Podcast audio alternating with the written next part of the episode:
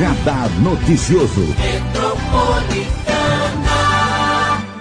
Ele é padre, mestre em bioética, doutor em teologia moral e hoje nós vamos falar um pouco mais sobre o papel da Igreja Católica no enfrentamento da violência doméstica e familiar contra a mulher, educar, proteger e denunciar, que é um livro que o padre já me deu de presente, hoje ele trouxe um especial aqui. E eu já até li o artigo dele, muito bacana, falando muito sobre violência doméstica e familiar contra a mulher, um problema de toda a sociedade, do Instituto Patrícia Galvão. Esse é um dos livros que o padre faz parte, né? Um dos artigos dele. Mas ele tem vários outros livros aqui que depois eu vou mostrar para vocês. Padre, um prazer recebê-lo, viu? Bom dia. Bom dia, prazer é meu também. Bom dia, Marilei.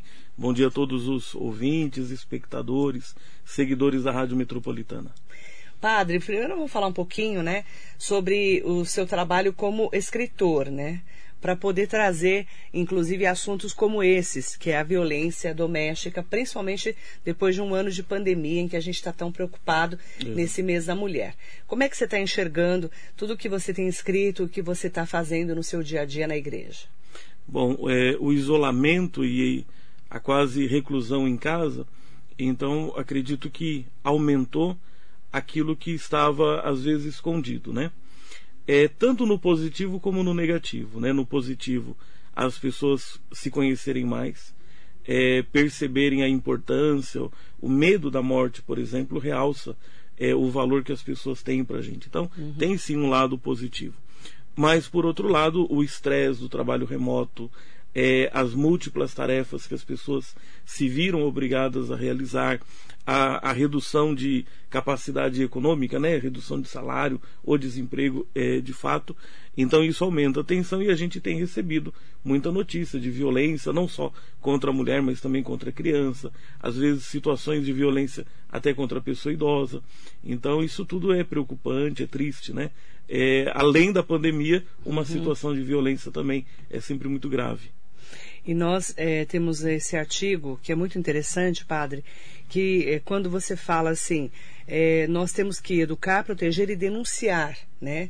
O papel da Igreja Católica na violência doméstica e familiar, qual que é esse papel?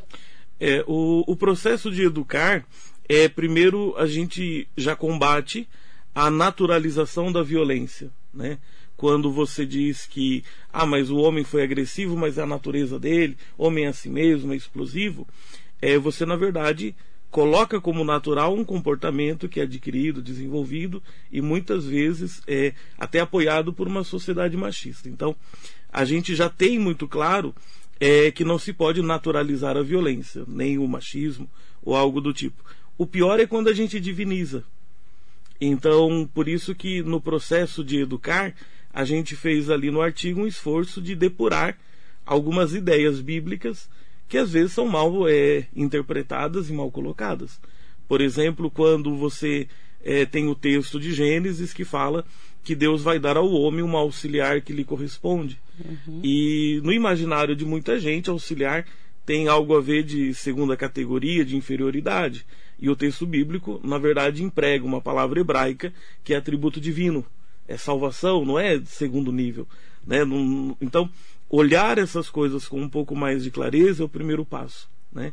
Então, se a naturalização da violência já é um problema, a divinização seria ainda muito mais grave, porque é, tiraria da própria experiência religiosa um crescimento, porque tanto o violento como o que sofre violência são degradados na sua humanidade como imagem e semelhança de Deus. É, depois, no segundo passo, é nesse de proteger, é a gente olhar justamente é, as situações de maior vulnerabilidade. É, ainda que quando você afirma, por exemplo, que haja diferença entre as pessoas, mas essa diferença não pode ser justificativa para desigualdade e injustiça.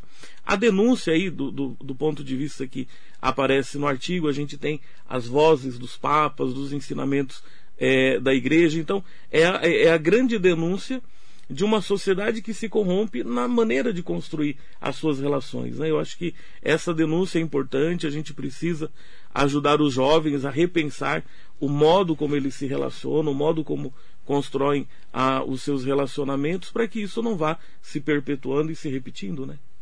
Mas a violência continua, infelizmente, uhum. e muitas vezes a mulher não sabe como pedir ajuda. Uhum. A igreja acaba sendo um caminho?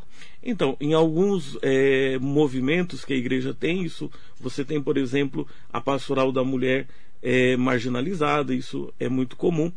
É, às vezes, a, o acompanhamento que você tem pela Caritas, então a, a, equipe ela pode entrar às vezes numa situação de uma casa e ver que ali a, a dificuldade é muito mais do que a falta de alimento. Né?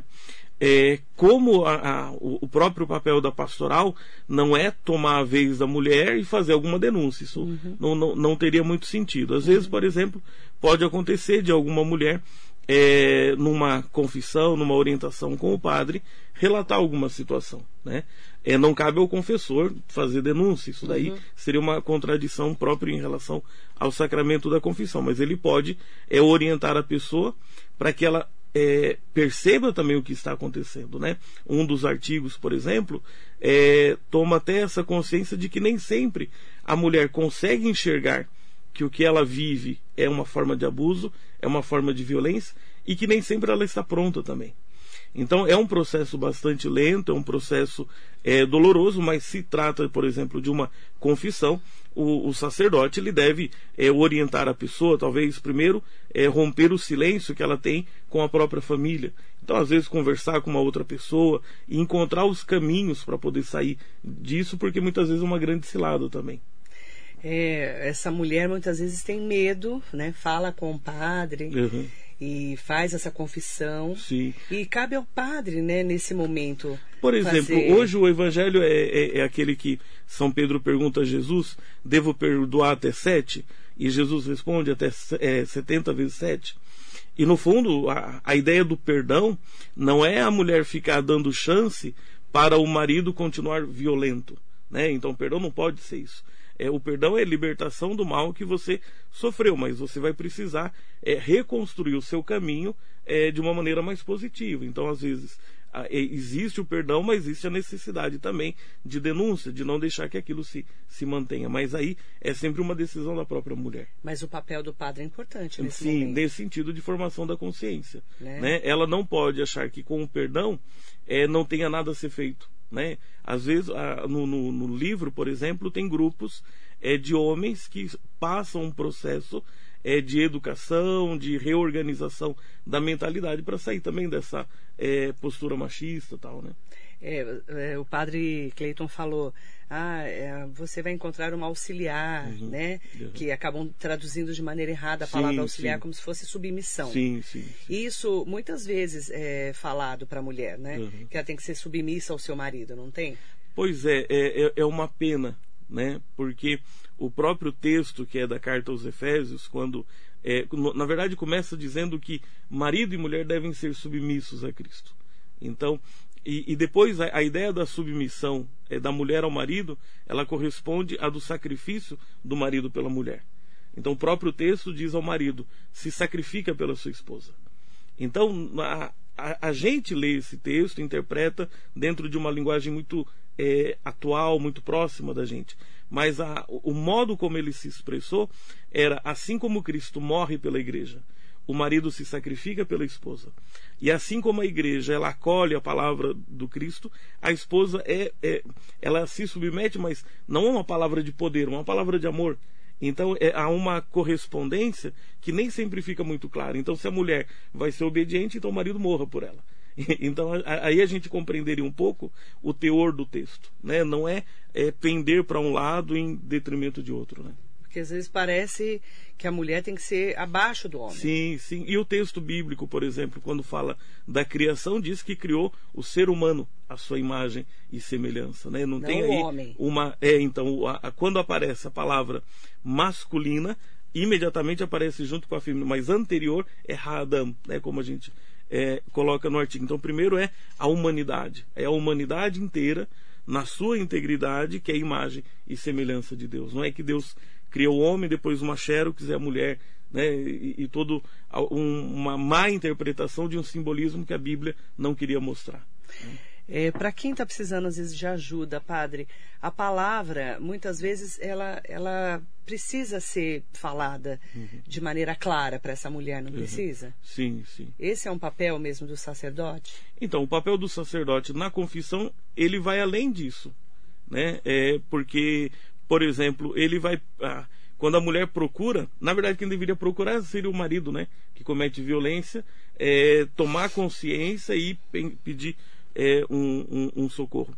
Na confissão, na orientação espiritual, é, o padre ele vai tentar ajudar a partir da perspectiva dela, mas isso tem um certo limite. E enquanto às vezes a pessoa não percebe que ela mas não, não, não, pensa só na mulher casada, às vezes moças que estão no, no, no namoro abusivo, às vezes não mesmo. se dão conta né? E, e, e, às vezes não, não é uma questão do, do confessor abrir um livro e revelar o que está acontecendo se a própria pessoa não se dá conta. Então é, é, é um ponto difícil. Às vezes, para nós sacerdotes que é, guardamos o segredo de confissão, a gente até diz, né, o sacerdote na confissão, ele não escuta como homem, ele escuta como Deus. Então, por isso, ele não pode também fazer alguma coisa contra esse sigilo mas é tentar ajudar a mulher a enxergar um pouco melhor a situação. Às vezes isso envolve também violência contra os filhos, né? E então é, é essa conscientização da própria mulher.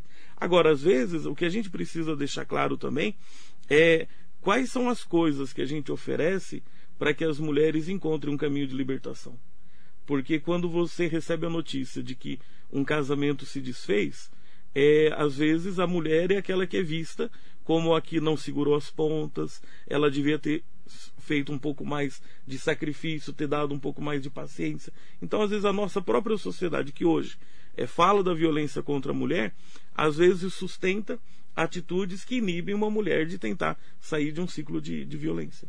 É, às vezes parece que é sempre a culpa da mulher. Sim, sim. Ela deveria ter dado um Aguentado jeito de mais, aguentar é, mais. É, é. Né? Não parece? Infelizmente, às vezes, é, é, esse é o modo né, que, que é apresentado. Por isso que a gente tem uma cultura que precisa passar um processo de conversão.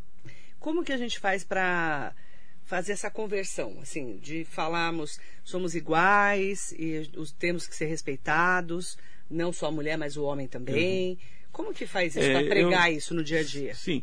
É, primeiro que é um processo bastante complexo. Não é verdade? Você, por exemplo, é, a gente tem vários atores, sujeitos que operam um processo de educação.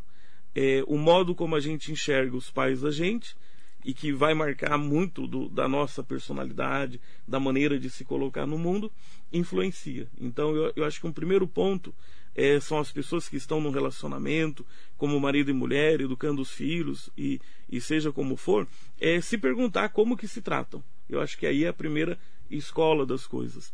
Às vezes a gente reproduz, por exemplo, o modelo de patrão e de empregado dentro de casa. Então, às vezes, o marido se sente patrão da esposa. Mas, às vezes, o, a, até em relação aos filhos também, né? Às vezes, o irmão mais velho se sente. Então, quando a gente fala de violência contra a mulher, ela é um elemento de uma cultura que às vezes quer subjugar a outra pessoa. Então, o, o, a complexidade é essa. Agora, a gente pode pensar, por exemplo, o modelo de, de jogos de competição. É, quem disse que você ganhar, sair em primeiro lugar, você se destacar, no fundo é o melhor para você?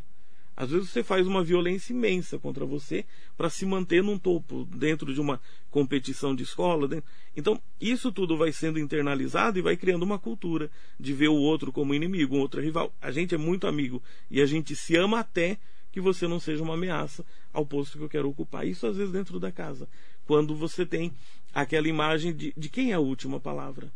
Então, se um dos dois sair ganhando, os dois saem perdendo. Então, a última palavra devia ser do bom senso não exatamente de quem tem a autoridade. Aí acaba o bom senso entra a violência. Entra a violência. Não é verdade? Né? Violência física, às vezes violência simbólica, moral, moral né? Até psicológica. psicológica, né? Eu falo, eu bato muito na tecla, eu falo muito sobre mulheres há muitos anos, né? Mesmo porque eu, óbvio, sou mulher. E eu falo muito também da mulher que é mãe, porque é ela que cria os filhos, né? Muitas vezes essa mulher, ela é machista na criação dos filhos, não é, padre? É, é, é comum que a gente internalize e repita os aprendeu. padrões de sofrimento que a gente sim, passou. Sim. Né? É, então, é, por isso que o processo de conversão da pessoa como da sociedade, ele é lento, ele é gradual, mas nem sempre ele é uma progressividade linear. A gente também tem momentos na vida em que a gente dá passos para trás e depois você percebe que tem que recuperar alguma coisa. Então, quando você olha isso dentro de uma sociedade hoje também, uma a, a influência das mídias, é quantas essas coisas que eles chamam de, de prank, que são pegadinhas, né, é, gozações, elas são extremamente violentas né, violenta de jogar água em alguém quando está dormindo, violência de derrubar alguém quando está se alimentando, isso tudo vai ficando e vai virando como que modelo de comportamento. E, e assim como aquele casal viralizou com aquele vídeo, vão fazer uma coisa parecida também. Isso vai ficando. E a mulher que cria o filho, né, muitas vezes diferente da, da filha, uhum. né? A menina tem que arrumar casa, o menino pode jogar futebol, sim, sim, né? É. A menina precisa é, cuidar, lavar a louça, mas o menino não precisa. Uhum, uhum. Essas diferenças já vão vindo da, das nossas famílias, não é, padre? Sim, agora Fomos depende muito das assim, né? mães, por exemplo. Então, mas é mãe que cria filho, é, né? é, é. Mas a minha mãe criou cinco filhos. Meninos Somos três meninas? homens e, e tem duas mulheres. E todo mundo saiu. Só um que saiu de casa sem saber fazer muita coisa, mas já aprendeu. Tem 25 anos de casado. Mas a gente é, sempre teve as tarefas, sempre teve as, as coisas que fazer. E não era por ser menino ou menina, era porque tinha atividade para fazer. É, graças a Deus. Sabe? Né? É, então, a- a- a- e, e eu, eu hoje já tenho 73 anos, então, é, às vezes, uma visão diferente, ela não tem a ver apenas só com a idade, tem a ver com a cultura, com a cabeça. Com a cabeça. Então, isso é por isso que torna tudo muito complexo, né? É, porque eu já vi muitas criações, hoje já melhorou muito, padre. Mas eu já vi muitas criações é, de mães que falavam: não, você não vai lavar louça, que é coisa de mulher. Uhum. Não precisa limpar a casa, que é coisa de mulher.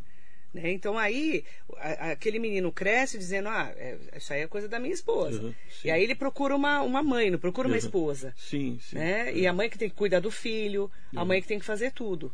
Uhum. Isso também está melhorando, padre? Você sente isso? É, Eu acho que tem, tem dois lados. Há poucos dias, é, uma amiga, é, a Elisângela, ela é psicóloga, então ela tinha colocado alguma coisa no Facebook dela dizendo isso: eduque a sua menina, a sua filha, para que ela procure um esposo e não um patrocinador.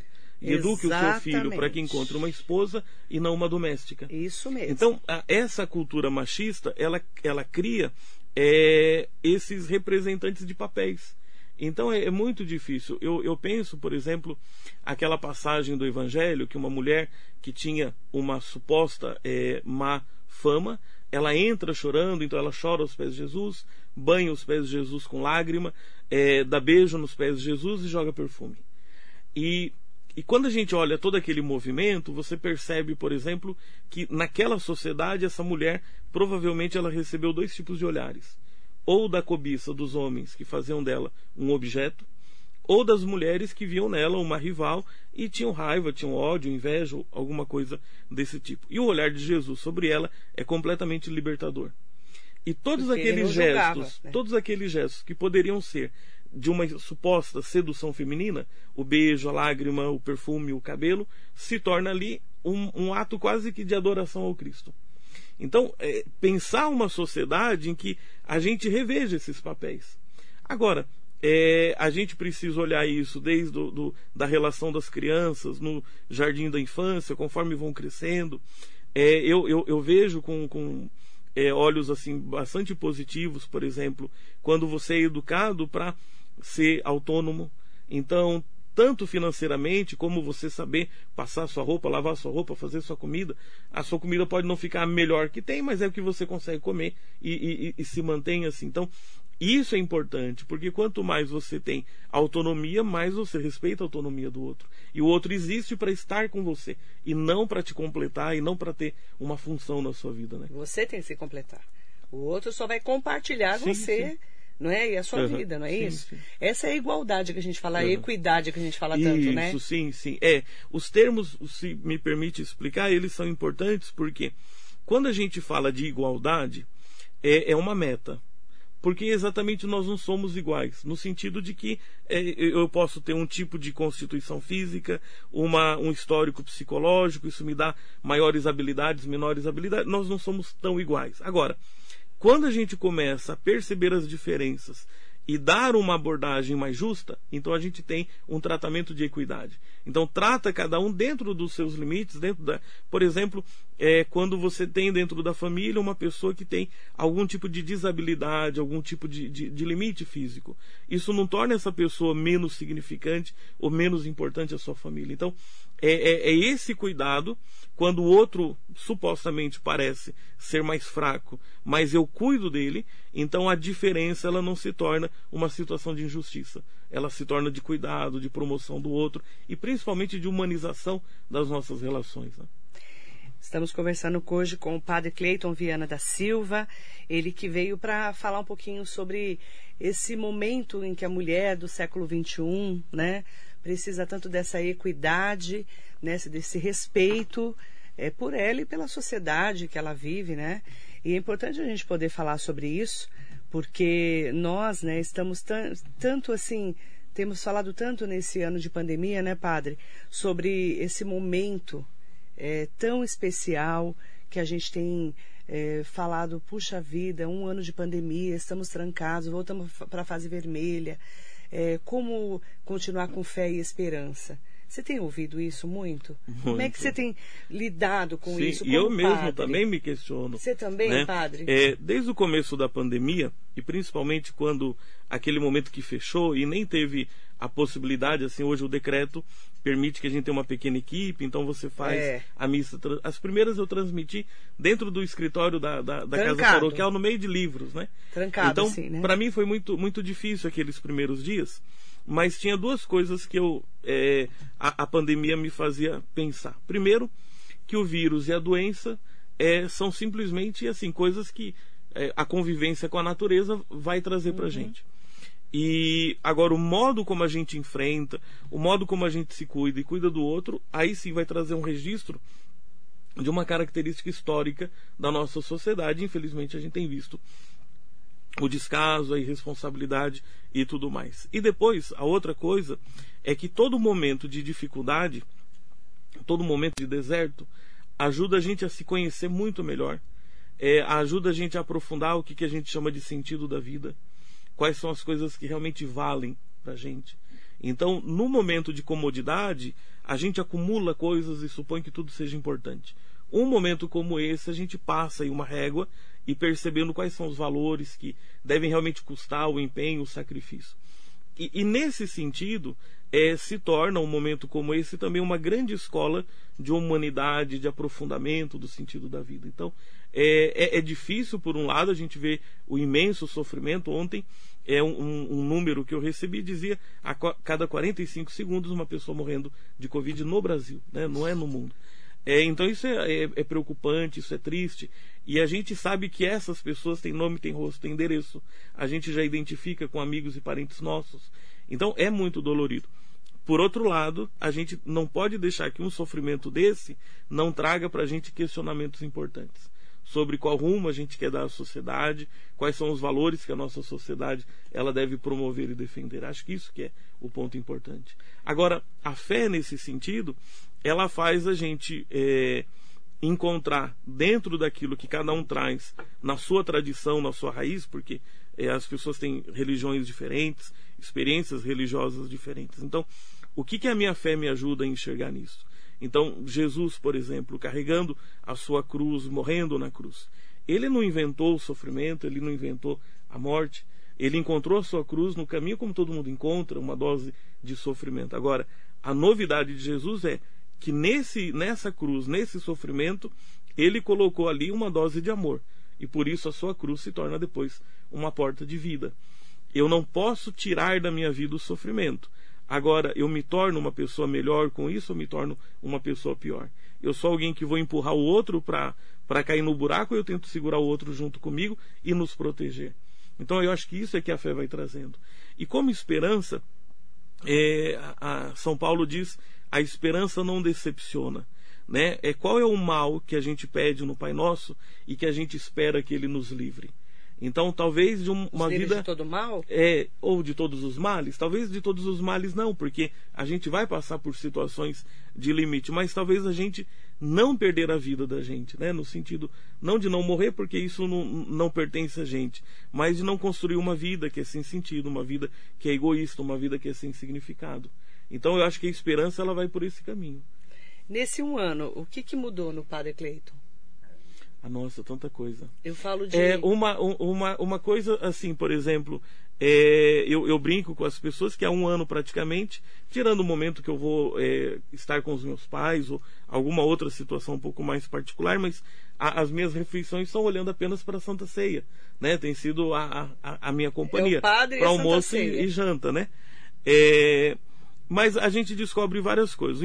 A importância da família e das famílias então, desde o começo da pandemia, eu promovi tanta live, eu inventei tanta, tanta coisa, assim, porque. Inventou tanta eu não, moda, eu não tinha, né, é, não, eu não, não tinha com quem conversar. Ia Falei, ficar então, sozinho. Vou pra né? internet, a gente encontra algumas pessoas. O padre começou a inventar moda. Quantas é, modas? A gente padre? começou a rezar o terço ao meio-dia. É, dia de quarta, quinta e sexta. Até aproveito para mandar um abraço, acredito que as famílias estão aí. É, Cheio de família Eu aqui, queria padre. mandar um abraço para o Rafael, um abraço para Manuela, um abraço para o Matheus, para o Henrique, são umas crianças que entram com os pais e ajudam a puxar o terço. É uma coisa muito bonita, é maravilhoso isso. Tem colocado para as pessoas assim bastante esperança. A gente fez alguns encontros é, com temas, por exemplo, rezar com os salmos, um curso sobre o envelhecimento e a sociedade, várias cristologia, várias coisas assim para ocupar o tempo, aprofundar a fé e ao mesmo tempo a gente viver um pouco mais de experiência de comunidade. É, no sábado de manhã eu faço a catequese com as crianças, com as famílias, e aí cada sábado vai sendo um, um tema um pouco diferente. Então, é tentar encontrar as pessoas onde elas estão. A gente se preocupa muito com aquele idoso que não vai, não tem um celular, não vai, não vai rever a missa é. da paróquia dele pela internet porque ele não consegue, né? E esses acabam assistindo pela televisão, né? Tem várias emissoras que fazem isso. É, depois, outra coisa importante que eu vi, e isso me, me chama a atenção, é como a gente às vezes ocupava mal o tempo da gente. Né? No sentido de que algumas reuniões que não tinham muita necessidade e que você passava uma hora e meia, duas horas numa reunião, além das pessoas que gastam tempo né, de ir e de voltar para uma reunião, e depois você descobre que num grupo de WhatsApp algumas coisas você resolve com tranquilidade. Verdade, e aí o tempo que sobra ele deveria ser mais para essa convivência mais sadia, para essa troca é, de apoio espiritual, de apoio até de aprofundamento da própria fé. É, do ponto de vista mais pessoal, né, a, a, importância da gente cuidar da saúde, porque eu como gordinho e hipertenso, não por exemplo, comentar, padre. quando começaram a eu falar, quando começaram a falar das comorbidades, Nossa! eu falei pronto agora. Foi a primeira né? que levantou a mão, Coro- né? Coronavírus chegando aqui. Você tem duas? Tenho duas, tenho duas. Padre, você tá né? ganhando. É, então. De mim, pelo menos. Padre, eu Mas- fico preocupadíssima também. Esse negócio de, Não, é. de gordinho. Mas veja, eu não deixei é, de fazer aquelas coisas que fazem parte da vida do padre. Eu tenho feito a, a confissão com agendamento, com espaço, isso antes. O decreto agora ele diz, né, para fazer o atendimento individual, que haja um espaçamento entre tempo tal. Isso eu já fazia antes, até porque já era uma orientação, tem enfermeiros que participam da Sim. paróquia, já tinham dado é, algumas coordenadas. Visita aos doentes a gente faz dentro de um, um- certo cuidado, porque a gente vai levar consolo, mas não pode ter risco de levar coisa pior, Sim. né? Alguma doença. Então, nada disso deixou de ser feito. Talvez com um ritmo diferente, talvez é, nem sempre na mesma proporção que a gente fazia antes, né? Mas a igreja continua é, anunciando o evangelho, dando testemunho da comunhão, chamando as pessoas está sendo tão importante esse momento, né, padre? Cada um com o que acredita, Uhum. com eu respeito todos que acreditam ou não acreditam, Uhum. são cristãos, cristãos ou não. Eu sou cristã, né? O padre Uhum. sabe disso. Mas é, tem muitas pessoas procurando realmente respostas nesse momento da pandemia. Respostas para si, para o que está acontecendo no mundo, né? O que, que eu estou fazendo com a minha vida? Porque um ano Uhum. totalmente atípico, né, padre? Uhum, sim. Não é? Tá eu eu fico, assim, por né? exemplo, com é, uma, um sentimento assim de às vezes de tristeza casais que estão planejando o casamento há mais de ano. O, né? ca- o casal não consegue casar. É, então, e assim, conflitos, né? Muita forma de, de sofrimento, porque é um dilema grande, porque en- envolve uma questão simbólica dos amigos reunidos, da família. É. Então não é só ir lá na sacristia e receber a, a, a ben- Então tem várias coisas junto, né? Então tem sido um sofrimento, a gente vê isso é, com, com bastante dificuldade.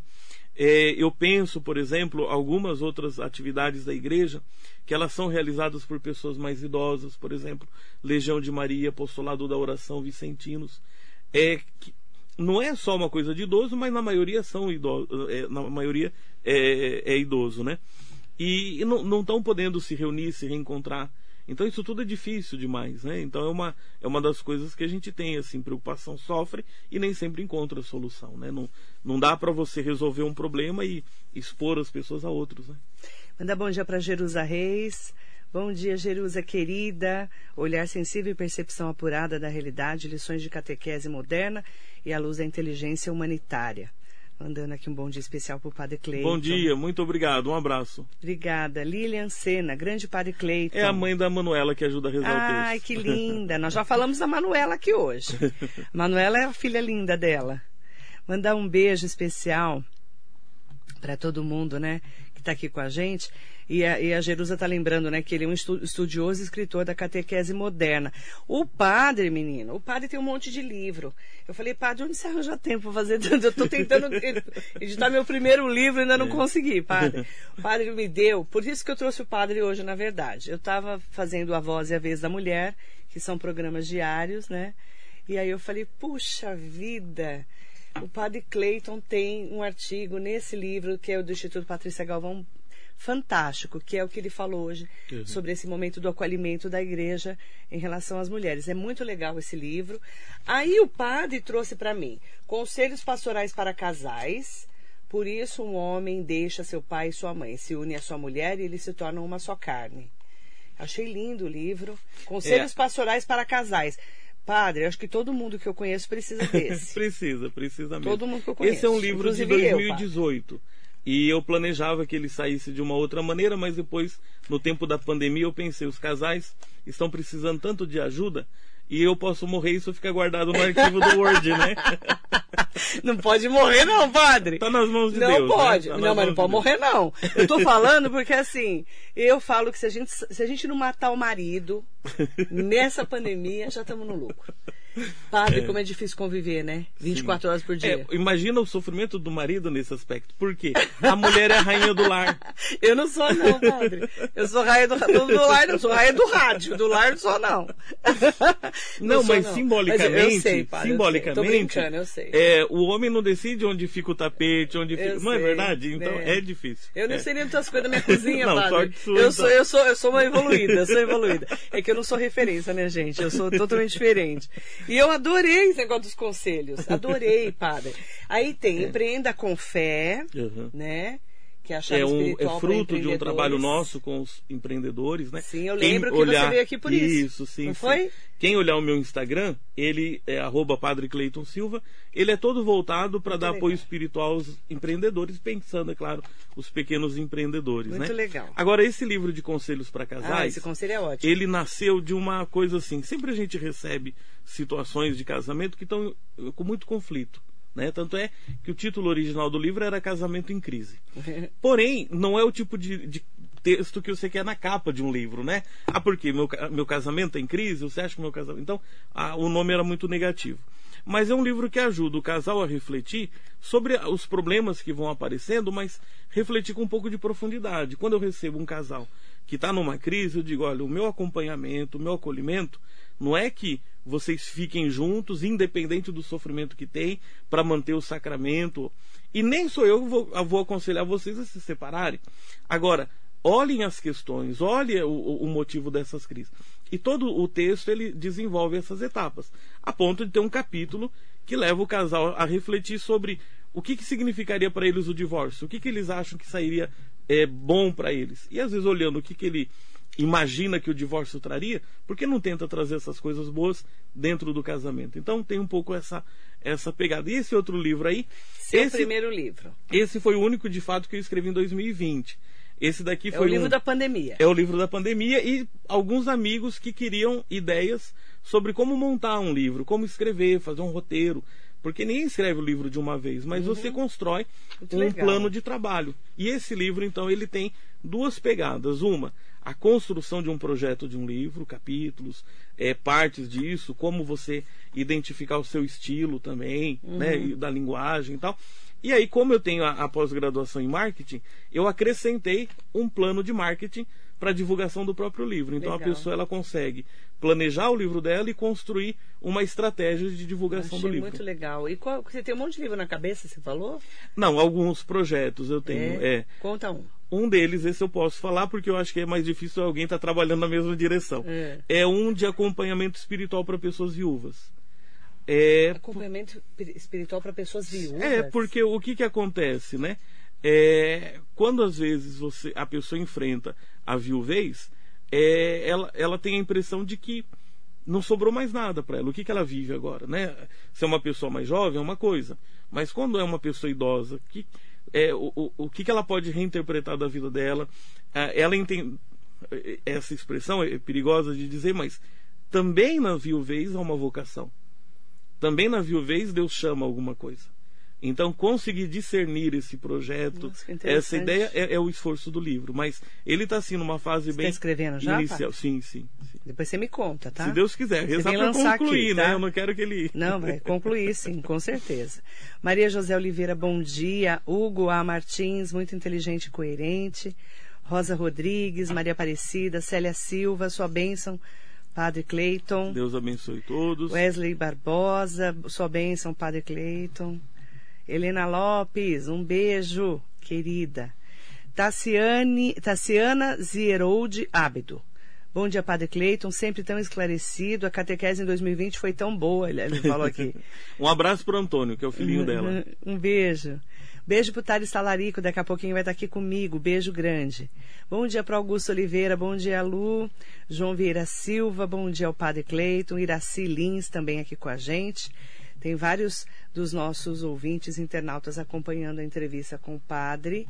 Aproveitar também para mandar um bom dia especial para todo mundo que está com a gente aqui no nosso Instagram. Padre, eu queria que eh, você deixasse uma mensagem para quem está acompanhando a gente, uma oração. O que, que você sentiu aí no seu coração de deixar para a gente nesse momento de pandemia que está todo mundo tão preocupado? Tá joia.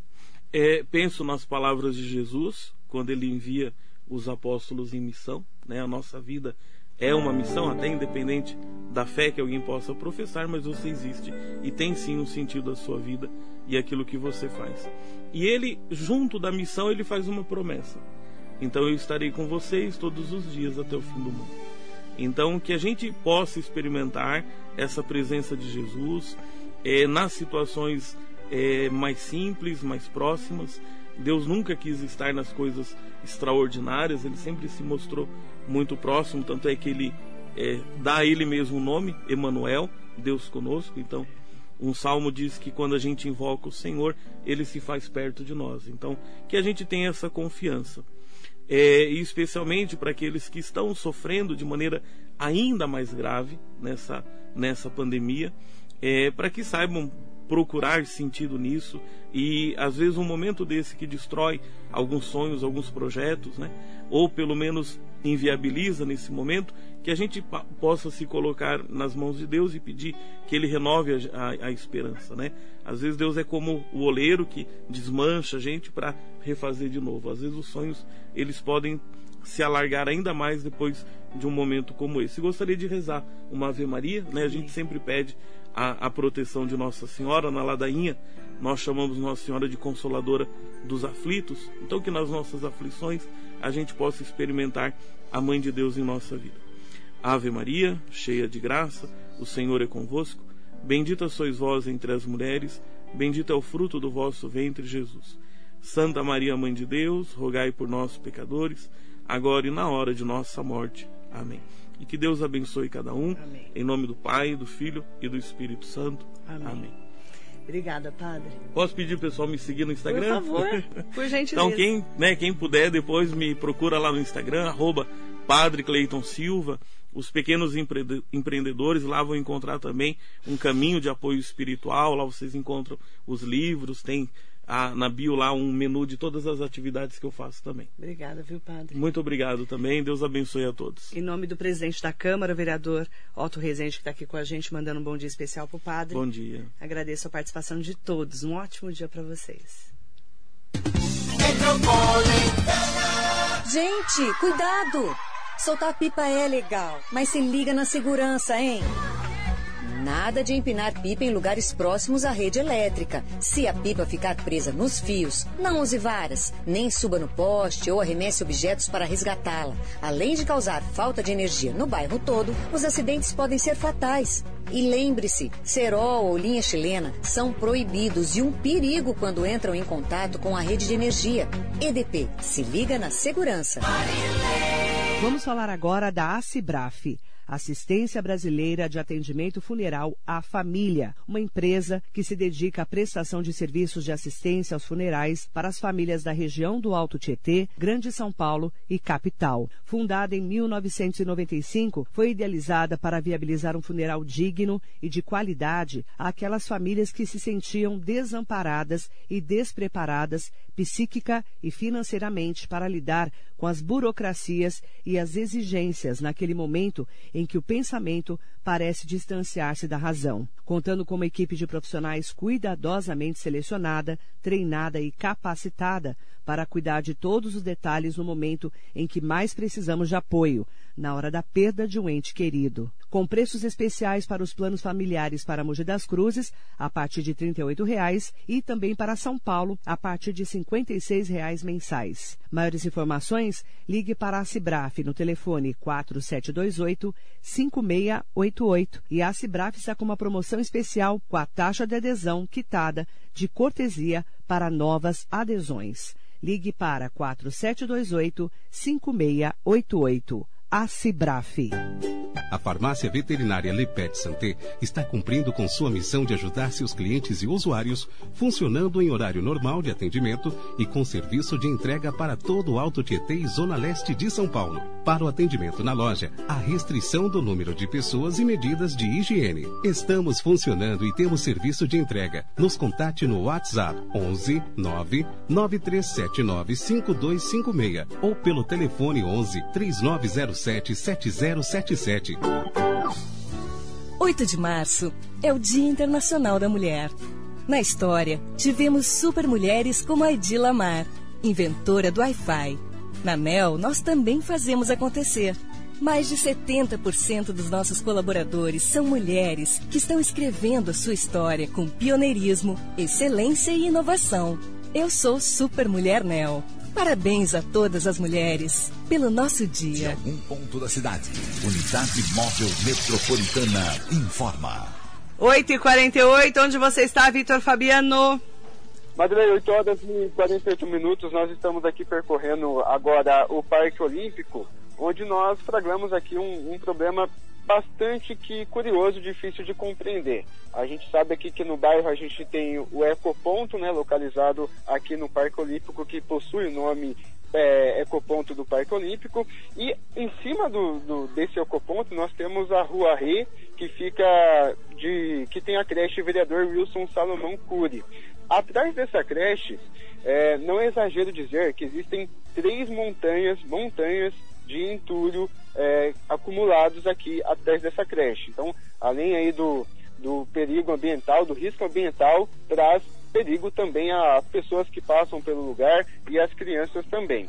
E nós estamos agora também na rua Prefeito Maurílio de Souza Leite Filho, onde a situação ela não é muito diferente. Ela, ela não tem asfalto ainda e ao longo dela, ao decorrer dela, vários pontos aí com entulho, incluindo sofá, pedaço de madeira, sendo que o Ecoponto aceita esse tipo de material. Eu estou aqui com o senhor Antônio Donizete da Silva, ele tem 61 anos, e ele fala com a gente sobre esse problema também. Senhor Antônio, muito bom dia para você. Há quanto tempo é, existe esse problema com os entulhos aqui na rua?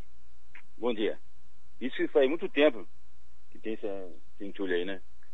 E o pessoal da prefeitura vem limpa aí, né? Passa um tempo e volta de novo. E tem o Ecoponto perto, né? Exatamente. Então o pessoal da prefeitura até que realiza o serviço, mas mesmo assim, moradores ou o pessoal de fora vem fazer o descarte, é isso? Eu acho que sim, desse o pessoal de fora. Vem com carro, como que é a situação? O senhor sabe me dizer? Eu acho que vem com carro, né? Aí desoba aí o lixo aí, né? Certo. Eu também estou com o senhor Tâmide, que ele mora aqui na, na rua Prefeito Maurílio de Souza Leite Filho desde os anos 70, mais ou menos isso, né? É, há quanto tempo tem esse, esse problema aqui com asfalto? Há quanto tempo vocês solicitam aqui um asfalto nesta rua? Já que todas em volta têm asfalto. Ah, um bom dia a todos. É assim, é, a situação é, vem se alastrando já há mais de, de 10 anos que o asfalto. O asfalto chegou aqui há 15 anos, né? Numa ponta, numa ponta da Maurílio e finaliza na outra ponta. Mas o meio dela, a rua ela, ela é totalmente abandonada. Né? Ela com asfalto, não, não existe asfalto, o lixo que é, se acumula há tanto tempo. Então a gente já pediu para várias gestões é, na prefeitura e nunca tivemos nenhuma resposta positiva em relação a isso, né? É, até nessa, nessa gestão do novo prefeito, é, eu até tive uma, uma conversa muito bacana com o Caio na época, né? Ele, eu sei que ele está no início de trabalho, e, mas ainda a rua ainda não foi asfaltada. A gente aguarda aí uma providência do, dos órgãos públicos em relação a isso. Certo, nós temos também uma situação aqui com uma árvore que ela está é, num barranco e a raiz dela já está a metade praticamente exposta. Você também já fez uma solicitação junto à prefeitura a respeito dessa árvore, do, é, de tirar ela daqui? Isso, daí já foi feito algum, algum tempo atrás, acho que não foi a primeira vez, né? Então é, a gente sabe que para mexer com o ambiental existiam alguns, alguns processos mais pesados, né? É, com o tempo, as máquinas que, que passavam na rua deixaram a raiz mais exposta. Mas a gente aguarda também que, que ou o bombeiro ou a própria é, prefeitura ligada à parte ambiental consiga retirar esse, essa árvore. Perfeito, agradeço muito ao senhor Tâmide e também ao senhor Antônio. É isso, Marilei, a Rádio Metropolitana percorrendo as ruas da cidade de Mogi. Volto com você e do estúdio. Obrigada, Vitor Fabiano. Um ótimo dia para os nossos ouvintes estão sempre com a gente aqui na Metropolitana, pelas ruas da cidade. Vitor Fabiano acompanhando o nosso radar noticioso. Vamos para Itaquaquecetuba. Após quase um ano e meio desde a liberação do imóvel para instalação da Delegacia de Defesa da Mulher, a DDM, de Itaquaquecetuba, o Estado inaugurou ontem à tarde a primeira unidade deste segmento na cidade. A DDM está localizada na rua João Barbosa de Moraes, no bairro Vila Zeferina, no mesmo dia em que foi celebrado ontem o Dia Internacional da Mulher. Para os atendimentos estão disponíveis três baias, além do setor de investigação, três cartórios, carceragem, brinquedoteca, cozinha, sala lilás e outras duas salas para a delegada Luciana Amati. O horário de atendimento ao público será das 9 às 18 horas, de segunda a sexta-feira, e para o atendimento das vítimas haverá três escrivães, três investigadores, delegado titular e delegado assistente. Também haverá mais seis funcionários posteriormente que vão atuar na área administrativa e a unidade deve proporcionar segurança para que as mulheres possam denunciar casos de violência doméstica, desde agressão física, patrimonial, sexual e outras situações. Tá? Então, depois de quase um, um ano e meio a DDM de Itaquá, inaugurada na cidade de Itaquá, que fica ali na Vila Zeferina, na rua João Barbosa de Moraes. E agora eu quero trazer um destaque de Ferraz de Vasconcelos, tá? Para quem me acompanha aqui na rádio, a Prefeitura de Ferraz de Vasconcelos divulgou uh, um edital para o concurso público que contratará 83 pessoas para cargos de regime estatutário. E as inscrições podem ser realizadas entre 18 de março e 22 de abril por meio do site da Fundação Vunesp, organizadora do certame. A prova objetiva está prevista para ocorrer no dia 13 de junho. O concurso de Ferraz vai contemplar cargos de ajudante de obras e serviços públicos, artífice de obras e serviços públicos, operador de máquinas pesadas, eletricista predial, orientador social, advogado público, assistente social do Sistema Único de Assistência Social, contador, engenheiro de segurança do trabalho e psicólogo social. Tá, então, vagas é, concurso aberto a partir, então, as inscrições do dia 18 de março na cidade de Ferraz de Vasconcelos. Radar Noticioso.